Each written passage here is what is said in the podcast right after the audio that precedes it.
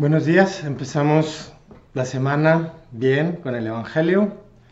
Le preguntan a Jesús en el Evangelio de hoy, ¿qué tenemos que hacer para realizar las obras de Dios?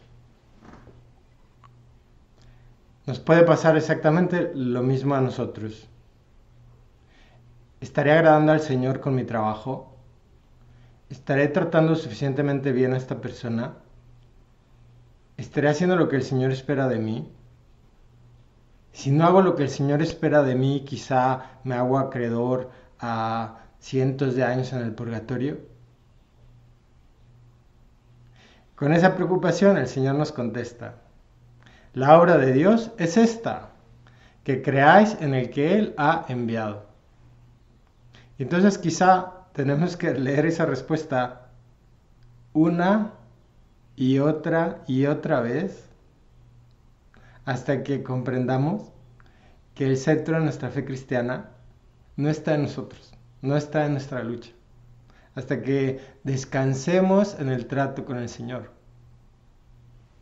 Esa es nuestra fe. Que conozcamos al Señor, que lo busquemos, que lo encontremos, que lo tratemos, que lo amemos. El resto es historia.